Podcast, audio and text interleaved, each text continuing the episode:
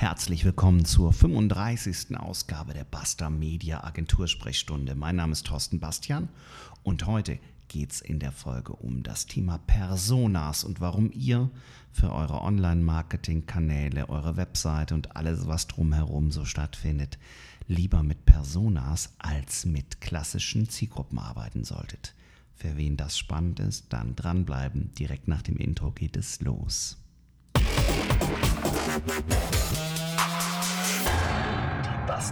Agentur Sprechstunde. Ja, schön, dass ihr da seid und ich freue mich, dass ihr ähm, dran geblieben seid. Es scheint offenbar so, als würde es euch interessieren, was der Unterschied zwischen der klassischen Zielgruppen und der Persona-Methode im Online-Marketing ist.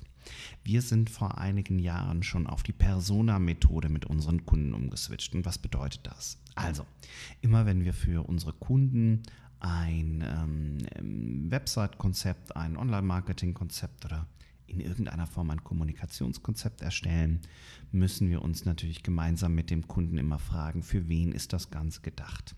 Und ähm, ich habe das damals bei meinem äh, Medienwissenschaftsstudium noch so gelernt, dass man Zielgruppen definiert. Das heißt, ich habe zum Beispiel gesagt, ich ähm, habe die Zielgruppe Frauen mit ähm, gutem bis mittlerem Einkommen, mit gehobenem Einkommen von mir aus, die sich politisch interessieren und ähm, die 1954 geboren sind. Nehmen wir mal an, wir sagen das jetzt so. Also die jetzt entsprechend ähm, 65 Jahre alt sind. Das kann man machen. Dann hat man entsprechend ähm, eine Zielgruppe definiert, in die relativ viele Personen reinfallen. Ähm, meistens ist man wirklich hingegangen und hat gesagt, Alter, Lebensumstände, vielleicht persönliche Bildung und dann war das Ganze tatsächlich in trockenen Tüchern vermeintlich. Ähm, was passt auf diese Personengruppe, auf diese Zielgruppe, die ich ähm, beschrieben habe, also 1954 eingeboren, ähm, eine Frau, ähm, politisches Interesse und gutes Einkommen. Da fällt Angela Merkel rein, da fällt aber auch Oprah Winfrey rein. Ihr habt beide, glaube ich, vor Augen und unterschiedlicher könnten zwei Personen und Lebensumstände, glaube ich, nicht sein. Das heißt, wenn ich jetzt die Webseite für diese eine relativ grobe Zielgruppe definieren würde, dann wäre ich mir wahrscheinlich sicher, dass ich weder Angela Merkel noch äh, Oprah Winfrey genau angesprochen bekomme. Und das ist das Problem, wenn ich von der klassischen Zielgruppenmethode ausgehe. Ähm, es ist viel, viel schwieriger, sich in eine Zielgruppe hineinzuversetzen, denn die Zielgruppe umfasst einfach eine große Gruppe und eine große Anzahl an Menschen. Wir sind also hingegangen und haben über die Jahre die klassische Zielgruppe in Personen unterteilt und das ist die Persona-Methode. Eine Persona oder eine ja, Demo-Person, ähm, die wir uns quasi ähm, als, als Ziel vorstellen, besteht aus sehr, sehr viel mehr als ähm, den eigentlichen ähm, Grundeigenschaften. Personas, das steht ähm, im Lateinischen für Maske, sind also archetypische Nutzer die unsere Produkte, unsere Dienstleistungen entsprechend nutzen. Und ähm, die versehen wir mit realen Personen und mit realen Lebensläufen. Das bedeutet, wir haben Interessen, wir haben Gewohnheiten, wir haben Ängste, wir haben Leidenschaften, wir haben Erwartungen, Vorlieben, Resonanz. Ähm, das sind ganz, ganz viele Dinge, vielleicht auch Ziele und Verhaltensweisen, die diese Person ausmacht. Ähm, wir für unsere Agentur haben zum Beispiel sechs Personas insgesamt definiert, für die wir als Unternehmen spannend sind. Das bedeutet, wir gehen nicht mehr hin und sagen, wir richten uns an alle Unternehmerinnen und Unternehmer in Deutschland, sondern wir richten uns an zum Beispiel den Unternehmer, der gerade ein Kind bekommen hat, sich persönlich verwirklichen möchte, der viele Bereiche ähm, in seinem Privatleben gerade umstrukturiert, mehr Zeit für die Familie haben möchte, der ein gutes bis gehobenes Einkommen hat, der mindestens eine Firma mit zehn Mitarbeitern hat, für den das Thema mm, E-Mail-Marketing, Internet und so weiter ein geläufiges Thema ist, der mm, selbst tatsächlich ähm, elektronische Geräte wie ein iPad oder ein Tablet-PC, ein Smartphone benutzt und so weiter und so fort. Ihr merkt schon, diese Person bekommt langsam so einen richtigen Lebenslauf. Und wenn ich das mache für fünf bis sechs Personen, dann kann ich eben auch viel, viel genauer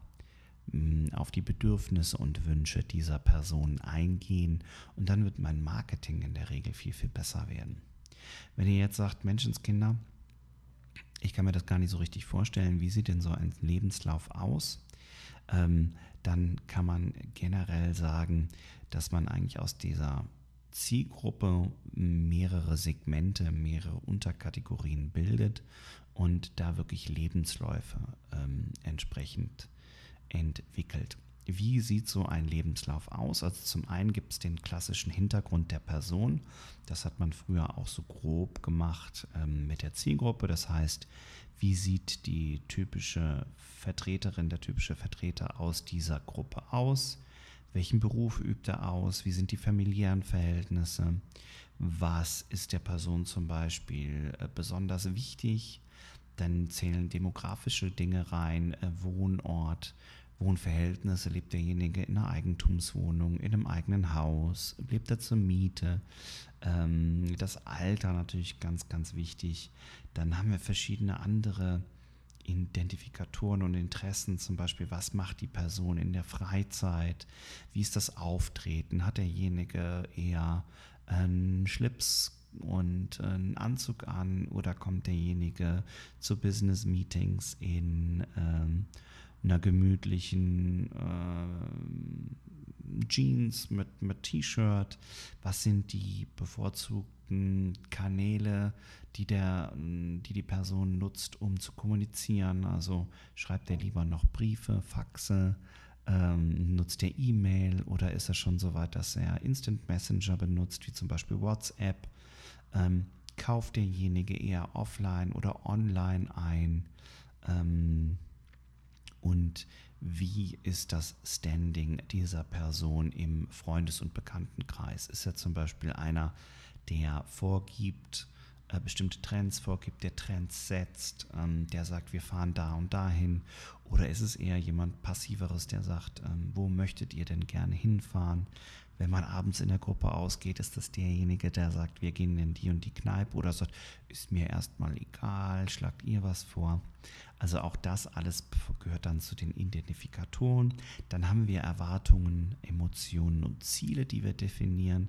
Das bedeutet, warum, welche Erwartung stellt diese Person an einen Dienstleister wie uns?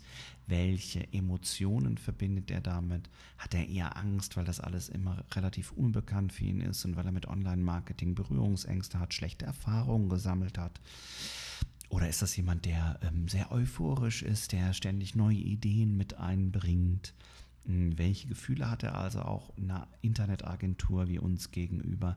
Welche Ängste hat er unter Umständen? Ist er schon mal von einer anderen Agentur, von einem anderen Berater ähm, schlecht beraten worden, übers Ohr gehauen worden, was auch immer?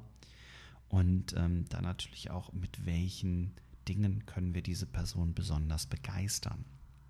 Sind wir mal wieder in dem Thema, es ist eine junge Frau, hat gerade ein Kind bekommen, möchte sich aber persönlich entsprechend unternehmerisch ähm, verwirklichen, dann könnten wir diejenige zum Beispiel damit begeistern, dass wir ihr möglichst viele Dinge einfach ganz einfach und verständlich erklären und ihr dann diese Dinge, die sie nicht persönlich entscheiden muss, diese Entscheidung abnehmen und ihr so für den neuen Lebensabschnitt entsprechend ähm, ja, einfach Zeit freiräumen.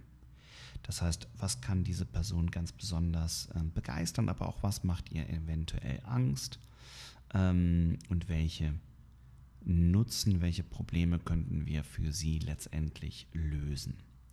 Dann hat eine Person auch immer Herausforderungen.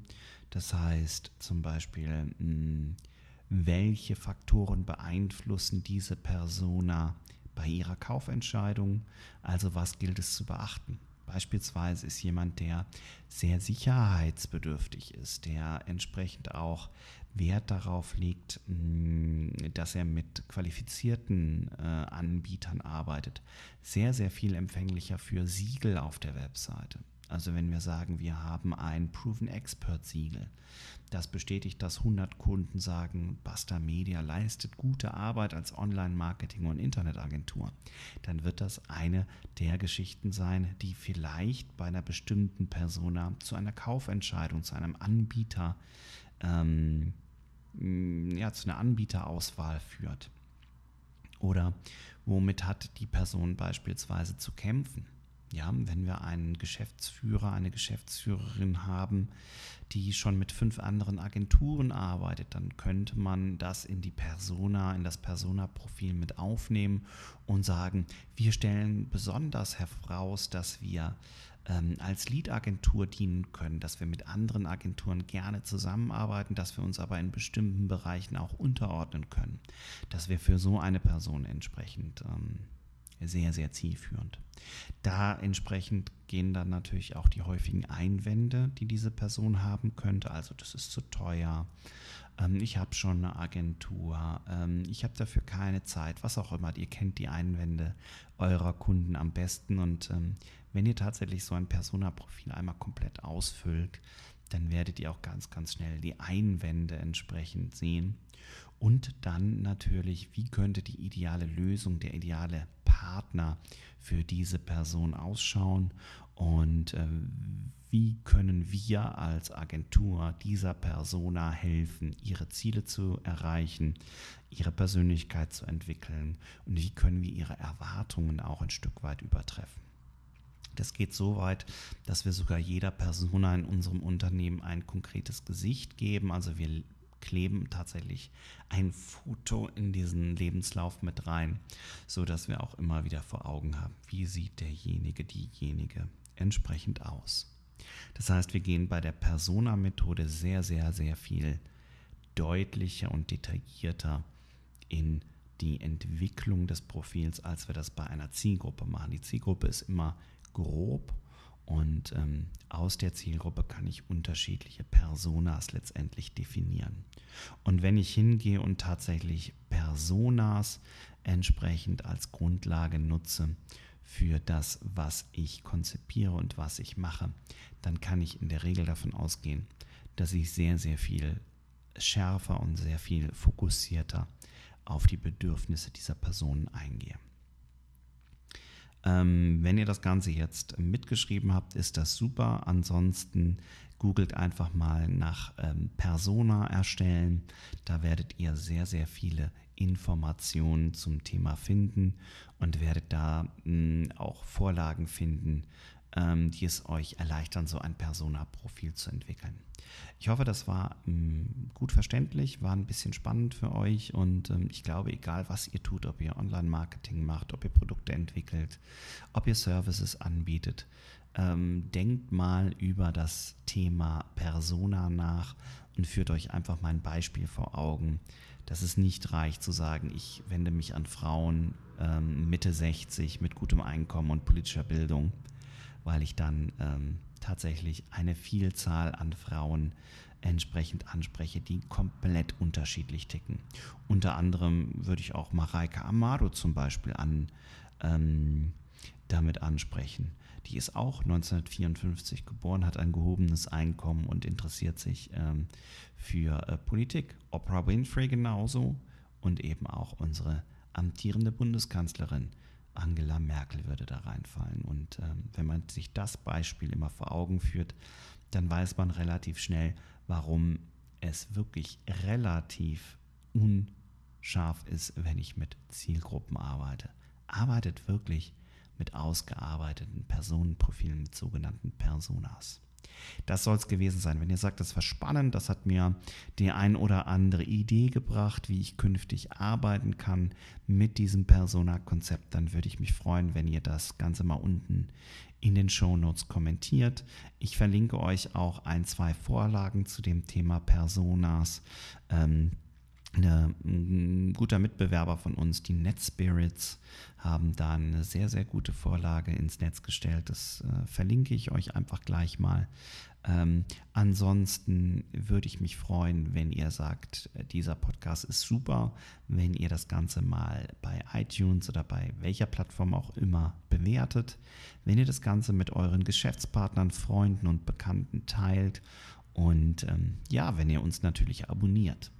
In diesem Sinne, ich wünsche euch eine ganz, ganz gute unternehmerische Zeit, wünsche euch viel Spaß beim Erarbeiten eurer Personas und freue mich, wenn wir uns bei der nächsten Ausgabe wieder hören. Euer Thorsten Bastian, vielen Dank fürs Zuhören.